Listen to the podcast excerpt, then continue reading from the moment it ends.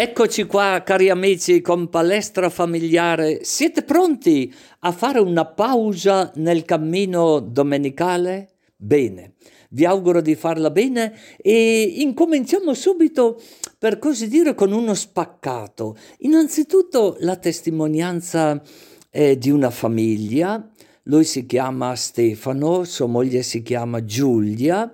Da pochi giorni è nato un bambino, gli hanno messo nome Paolo e ascoltate le parole eh, di questi quattro componenti, di Simone soprattutto, che con una, pa- una parola dicono l'essenziale. Dicono spaccato perché poi contemporaneamente Ascolteremo invece uno scrittore, sapete, in questo caso ho preso una frase da Joseph Roth in un suo romanzo famoso La cripta dei cappuccini, dove ci fa vedere il capolavoro di Dio. Lo scrittore, sapete, no? Eh, sono sublimi, come in questa frase che vi propongo di questo scrittore, Joseph Roth.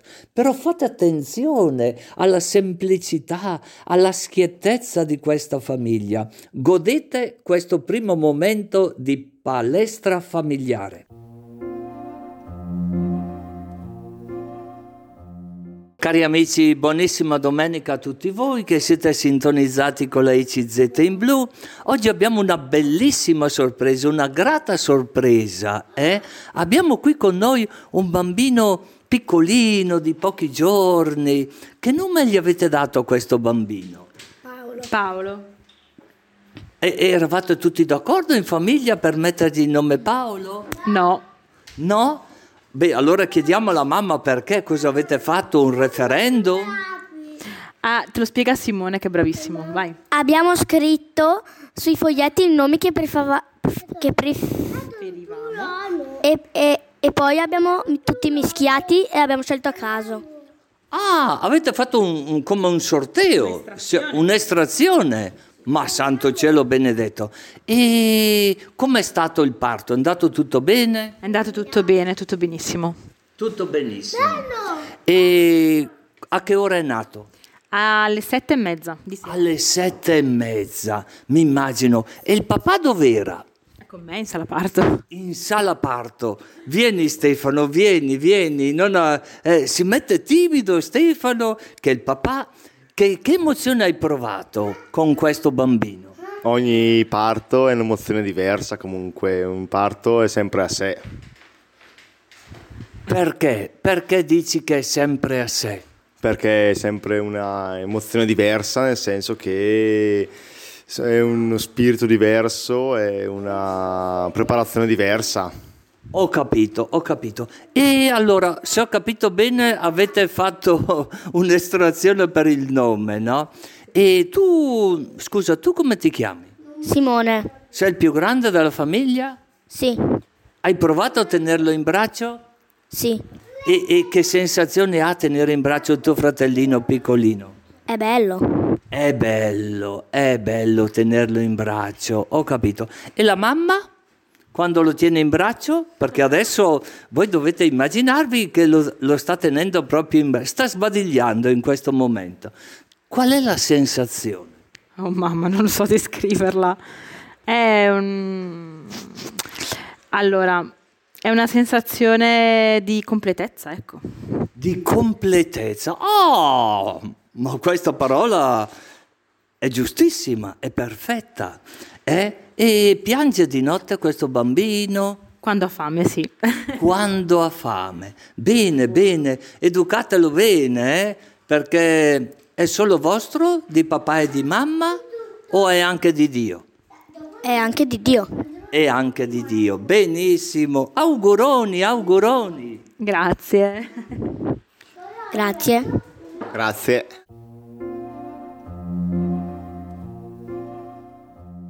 Eccoci con la frase di Joseph Roth, il capolavoro di Dio, pensate un po', nell'istante in cui potei prendere tra le braccia mio figlio, provai un lontano riflesso di quell'ineffabile, sublime beatitudine che dovette colmare il Creatore il sesto giorno, quando egli vide la sua opera imperfetta, pur tuttavia compiuta.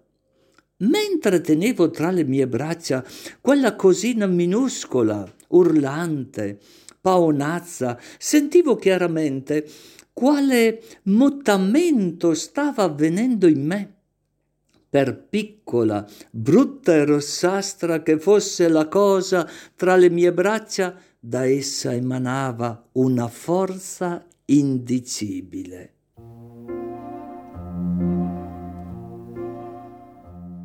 Buonissima, buonissima domenica cari amici dell'ECZ in blu. Oggi abbiamo una bellissima sorpresa. Pensate un po', abbiamo con noi due giovani, due giovani laureate, gemelle tra l'altro, di un paese molto, molto interessante, no? Eh, lì della Valsabbia. Eh, Bione, avete sentito ancora Bione? È un bel paese, io ho celebrato ancora una Santa Messa, una bellissima chiesa.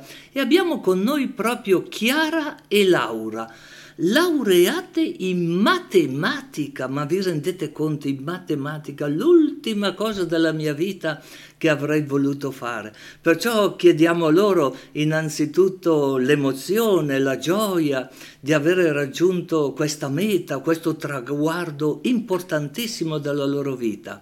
Buona domenica Chiara, buona domenica Laura. Buona domenica. Bene. Diteci, diteci qual è stata l'emozione quando vi siete laureate. Per noi è stata una grandissima gioia poter condividere questo traguardo insieme, quindi siamo state molto felici. Mi immagino. Eh, siamo felici di aver potuto condividere questo traguardo con tutti i nostri familiari, tutti i nostri amici. Quindi è stato uh, un, un bellissimo successo che abbiamo vissuto insieme. Mi immagino. E, e, come vi è nata questa passione per la matematica? La passione per la matematica è iniziata fin da piccole e sicuramente è stata coltivata dai nostri insegnanti che ci hanno sempre trasmesso eh, la dedizione verso questa materia. Ho capito, scusami, eh, ma tu sei Chiara o Laura? Perché siete così uguali Stiamo e distinte. Stiamo parlando entrambe. Com'è? Stiamo parlando entrambe, io sono Laura. Ah, bene, bene Laura. E ascoltate un po', e, lo spirito, lo spirito per così dire di raggiungere questo, questo traguardo, no? Tu dici che sono stati gli insegnanti e da piccoline avete avuto questa intuizione. Tu sai che il Vangelo parla che ognuno di noi ha dei talenti, ha dei talenti da, da far maturare, da far sviluppare, tutte quelle cose molto belle, no? E papà e mamma, come vi hanno aiutato in questo cammino, in questo processo per la vostra realizzazione? Sicuramente sostenendoci e supportandoci in continuazione. Perché dici sopportandoci? Supportandoci. Ah, supportando, che, che è un'altra cosa, no? Sì, sì. sì. Anche supportandoci, ovviamente. Ecco, perché anche voi avrete il vostro caratterino, mi immagino. Diciamo che svolgere un percorso di studi eh, durante il percorso di studi è normale incontrare delle difficoltà e durante questi momenti eh, ci può essere un po' di ansia e eh, i genitori sono stati in grado di eh, frenare questa nostra ansia e tranquillizzarci. Ho capito, ho capito. Sai che mi piacerebbe chiedere qualcosa a papà e a mamma? Non so se li avete lì vicini, perché mi piacerebbe fargli una domandina, è possibile? Certo, sono qui con noi. Bene, e il papà mm, mi sembra che si chiama Graziano, è così o no? Sì, mi chiamo Graziano. Mia mamma quando sono nato mi, mi ha battezzato Graziano perché pensavo morisse, è stata una grazia che essere sopravvissuti, quindi... Ho capito. ho Cos'è? È stato un parto difficile? Beh, una volta si nasceva in casa, quindi tutti i parti probabilmente erano un po' complicati. Era un po' complicato, mi immagino, mi immagino Graziano. Ascolta un po' Graziano, tu mi hanno detto che sei sposato con una certa Virginia, è così? Sono sposato con Virginia da 28 anni, Da 28 anni, allora vi volete bene, sì, forse anche qualcosina di più del bene. qualcosina di più. A, a cosa ti riferisci? Beh, il fatto che ormai fatichiamo a capire se uno potrebbe vivere senza l'altro. Si fa Uh, un po' un percorso di osmosi, non so se è abitudine, se è altro, però c'è l'attaccamento abbastanza forte. che bello, che bello quello che stai dicendo, no? E, e mi immagino la gioia che avete provato. Tu dici che è stato un parto difficile quando sei nato tu. E, e quando sono nate le gemelle? Com'è stata? Che emozione hai provato? L'emozione è stata superata dalla paura, è stata forse eh, coperta un po' dalla paura perché anche, anche quello a proposito di parti, siccome sono nate premature, è stato complicato, mi hanno chiamato dall'ospedale, non era previsto, sono andato giù la notte, quindi è stato un'emozione ma anche tanto spavento perché c'era sempre la, la paura che qualcosa andasse storto. E all'inizio eh, la preoccupazione maggiore era la salute della mamma e delle bambine, la salute della mamma e dei bambini e poi si è evoluto tutto maniera semplice. Sono state le preghiere dei nonni che non sono mai. Le preghiere dei nonni, pensa un po', eh, che hanno supportato, uso la parola che ha usata una delle due gemelle, eh, tutto, ah, persino nel parto delle gemelle, quante cose, no? La storia di una famiglia, quante storie dentro la storia di una famiglia. E, e tua moglie, mi immagino, è lì vicina a te? Buongiorno a tutti, sono Virginia e Ah. sono la mamma delle gemelle. La mamma delle... E, e- e sei anche la sposa di Graziano? È così o no? È così. Lui dice che vi volete molto più, molto più, molto più, molto più, se ho capito bene. Sì, concordo quello che ha detto lui. E perché? Da dove nasce questo atteggiamento del più, del più, del più? Di questo os- gli insegnamenti che ci hanno dato i nostri genitori. Ah sì? E, e si può sapere quali sono questi insegnamenti? Sicuramente quelli di, di vivere la famiglia come, come un tutt'uno, cioè, non, non ci sono egoismi, si mettono davanti le persone a cui si vuole bene e, e- e siamo tutti protagonisti, però sempre protagonisti della vita degli altri. Per quel piccolo processo sembrerebbe la famiglia perfetta, abbiamo tutte le nostre discussioni, però se si tiene presente questo piccolo principio è più facile appianarle, è più facile perdonare gli screzi e è più facile trovare soluzioni. Certo, certo, certo, corretto, corretto quello che dici Graziano, ma che importante, no? Allora voglio fare la stessa domanda, se è possibile, a Virginia. Quando sono nate le vostre gemelle, no? Eh, un po' prima del tempo, poi però sono riuscite a vivere molto bene il loro tempo. Quali sono state le emozioni che lei ha provato, i sentimenti? Ma ci sono state molte difficoltà all'inizio per la gravidanza, diciamo. Sì, che, te- che tipo, nate, che tipo di difficoltà, se si può sapere? ma sì, la gravidanza è stata un po' un trambusto. Quanto pesavano quando sono nate? Chiara pesava 1,4 kg grammi e Laura 1,6 kg grammi. Ho capito, ho capito. Poi le, le avete alimentate bene queste figlie? Certo, sono Bene. sempre state bene. Sono sem- mi immagino, mi immagino. Ah, ascoltate un po', e Corrado, il nonno Corrado, come ha vissuto lui? Perché mi hanno informato, eh, che c'è anche il nonno Corrado, sarebbe il papà di... È mio papà. è tuo papà. E come, come ha vissuto lui questo momento eh, della laurea delle vostre figlie?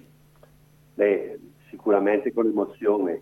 Noi eravamo un po' preoccupati perché, vista l'età e visto che lui abita in Valvestino, che è abbastanza scomodo rispetto alla zona dove siamo noi, avevano detto non preoccupati che poi veniamo su, ma lui si è tenuto, ha detto non verrò giù alla discussione, però almeno la sera quando festeggiate con gli amici voglio esserci anch'io, e allora la sorella che che è quella che vive assieme a lui e che bada anche a lui, eh, è andata, è tornata da Brescia, è andata a prenderla, l'ha riportato perché ci teneva molto a, a, ad essere. Benissimo, benissimo, che bello, che bello, no? Che bello tutto quello che stai dicendo, Graziano, eh, emoziona molto, no?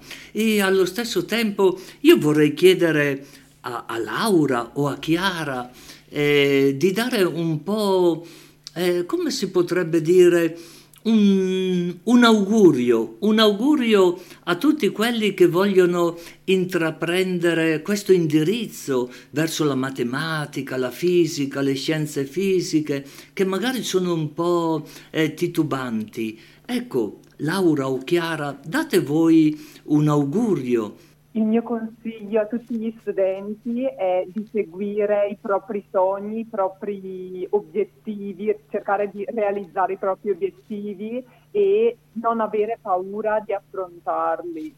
Anche noi quando ci siamo iscritte a matematica non sapevamo se questa fosse la scelta giusta per noi, però ci abbiamo provato, ci siamo messi in discussione Certo, certo. Bene, io vi ringrazio, avanti, avanti con i festeggiamenti e tante benedizioni a voi, alla vostra famiglia e a tutta la comunità di Bione. Vi auguro una buonissima, una buonissima domenica. Grazie, Grazie mille. Grazie. Buona domenica a tutti. Nella Bibbia, e con particolare riferimento all'Antico Testamento, si ha un grande riferimento al rapporto tra padre e figli, qualche volta madre e figli. Però merita qualche attenzione anche quanto si dice in merito al rapporto tra fratelli. Eh, non considero l'espressione sorelle in quanto l'Antico Testamento, essendo figlio di una mentalità fondata sulla dominante maschile, eh, cita le, le, ragazze, le donne, le sorelle solo di passaggio e non con grande rilievo. Tornando quindi ai fratelli, eh, si ha più volte la presentazione della scena di rapporti tra fratelli che scopriamo generalmente negativi. Tutti ricordiamo la situazione di Abele e Caino, quando Caino per le ragioni che il testo dice e che si possono comprendere, uccide il fratello. Possiamo ricordare anche Isacco ed Esaù. Esaù, ingannato, si vede togliere la primogenitura dal fratello preferito dalla madre, Isacco. Si può ricordare anche l'episodio di quel bel racconto che riguarda Giuseppe, figlio di Giacobbe, eh, i fratelli numerosi erano invidiosi di Giuseppe in quanto lo vedevano privilegiato dal padre, più amato degli altri, così che decidono di liberarsene e non avendo il coraggio di ucciderlo lo vendono agli egiziani come schiavo. Allora, il rapporto tra fratelli, come si vede, non è positivo di per sé, si può essere fratelli ed essere anche nemici. A volte basta poco. Pensiamo alla storia di Caino e Abele. Caino che sopravvive e che fa sì che il popolo biblico sappia di discendere da un assassino. È un dramma che ci portiamo dentro, significa che la violenza abita nel nostro intimo ed è pronta ad impadronirsi di noi e vale anche nel rapporto tra fratelli. A volte perché si è lontani, si diventa quasi estranei gli uni gli altri, a volte si è indifferenti, a volte eh, ci si guarda con superficialità, mantenendo rapporti più di circostanza che veramente eh, legati da sentimenti affettuosi a volte si scatenano profonde inimicizie o talvolta anche l'odio. L'odio tra fratelli, magari per poca cosa, per una proprietà contesa, per un pezzo di terra, per una stanza, per un comodino, per tutto ciò che sembra diventare più importante del legame familiare. Allora crescere tra fratelli è invece un'esperienza estremamente positiva. Chi ha vissuto in una famiglia con più fratelli sa che i fratelli possono essere eh, compagnia, compagni di giochi, compagni di avventure e di disavventure, i compagni con cui ci si può legare, a cui, si può, a cui si può raccontare, perché a volte si raccontano ai fratelli ciò che ai genitori non si vuole o non si può raccontare. Questo legame che nasce da ragazzi dovrebbe essere coltivato, custodito, aiutato anche dai genitori che non sempre sono attenti e se non ci sono fratelli in casa, dato che al mondo attuale spesso il figlio è uno solo, vale la pena di ricordare che ci sono i cugini, ci sono coloro che sono vicini, amici che possono diventare come fratelli. Inserire un figlio nel gruppo di fratelli, fratelli di sangue o fratelli acquisiti per legame, fa crescere perché insegna a condividere, insegna a non appropriarsi delle cose che possono essere di altri, insegna a lottare e insegna anche a perdere perché essere educati alla sconfitta fa diventare grandi. Mettere le, pa- le basi eh, di questi atteggiamenti forse può impedire che da grandi si diventi acerrimi nemici o, tra virgolette naturalmente, assassini gli uni degli altri.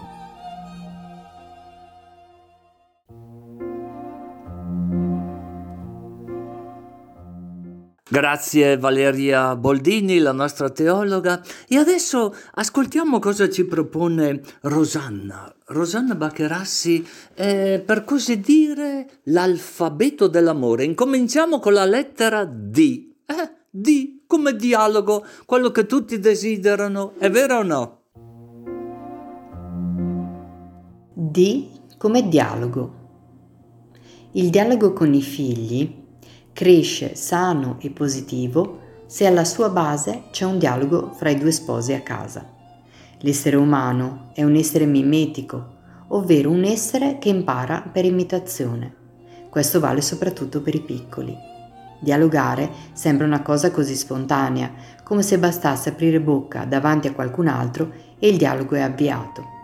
In realtà, tanti dialoghi sono dei monologhi accostati. Non si dialoga se non si prende sul serio l'alterità dell'altro. L'altro non è una qualche versione di me stesso. L'altro è altro, è diverso. La D di dialogo deve sempre tenere a mente un'altra D, quella di diverso. Nella maturazione del rapporto con l'altro nella sua diversità passiamo per tre fasi, illusione, delusione ed edizione. Ci illudiamo che una persona rispecchi la nostra idea, i nostri ideali, i nostri sogni. L'altro però altera i nostri sogni e il nostro umore. In una parola ci delude. Deludendo le nostre aspettative ci realizza, ci porta alla realtà. È qui che inizia veramente la possibilità dell'amore, che è una scelta. La scelta di amare l'altro nella sua diversità e dedicarsi alla persona amata, anzi all'edificazione insieme di una bella costruzione d'amore fondata sull'amicizia. A proposito di dialogo, mi piace presentare tre tipologie di confronto tra le persone. Le scandisco in tre tipologie di comunicazione. Scomunicazione, comunicazione di servizio e comunicazione di comunione.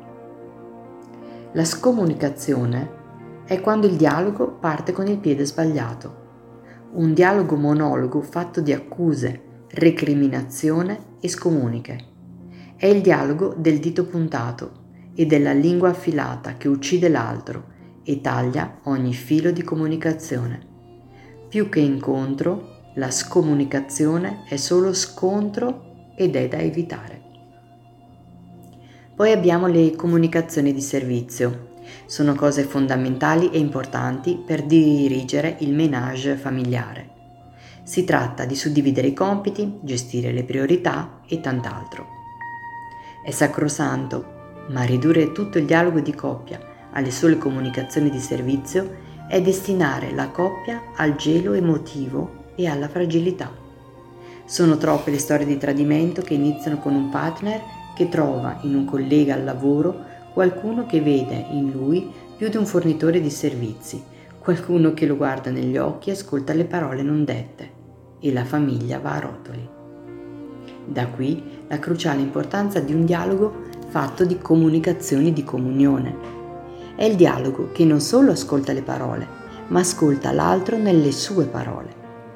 È un dialogo che parte con il piede giusto, non aggredendo l'altro, ma facendolo partecipe di quello che si sta vivendo. È un dialogo che richiede molta maturazione personale perché spesso siamo emotivamente analfabeti. Non sapendo ascoltare le nostre emozioni, non sappiamo di conseguenza esprimerle agli altri come non sappiamo ascoltare e recepire le emozioni altrui. Abbiamo detto che D sta per dialogo, ma anche per diverso. Affinché l'amore diventi carne, si può provare a esplorare questa diversità attraverso un gioco su alcuni temi. Ognuno scrive le sue risposte e poi si confronta con l'altro. Ad esempio, come agisco quando sono felice, come reagisco quando sono sotto stress, come mi comporto quando ho paura, come vivo interiormente i momenti di tensione di coppia. Basi, sulla base delle tre distinzioni tra i tre tipi di comunicazione, scomunicazione, comunicazione di servizio e comunicazione di comunione, si può fare una lettura di valutazione della, pro, della proporzione di ognuna di queste tipologie nel dialogo di coppia. Qual è la proporzione tra comunicazione di servizio e comunicazione di comunione nella nostra coppia? Sono ormai famose le tre parole di Papa Francesco, permesso, grazie e scusa. Di queste parole il Papa disse, queste parole aprono la strada per vivere bene nella famiglia, per vivere in pace. Sono parole semplici, ma non così semplici da mettere in pratica. Per pregare insieme, Signore Gesù, tu sei la parola fatta carne, paradigma di ogni vera parola. Fa che anche le nostre parole e i nostri dialoghi siano incarnati e concreti. Donaci di saper comunicare l'anima con ogni parola. Donaci di saper accogliere l'altro in ogni sua parola. Che il nostro dialogo sia fecondo, come il tuo dialogo con il Padre. Un dialogo che avviene nello Spirito Santo spirito di concordia, di amore e di tenerezza. Apri i nostri occhi per conoscere la diversità dell'altro, i nostri cuori per riconoscerla e i nostri spiriti per essere riconoscenti in essa, per essa. Aiutaci a vivere fedelmente tempi di qualità, fatti di confronto e di conforto, di sorpresa di scoperta e di gioia di riscoperta fa che il nostro dialogo ci porti spontaneamente a conversare di te, a convertirci a te, Logos del Padre, parola di vita eterna. Amen.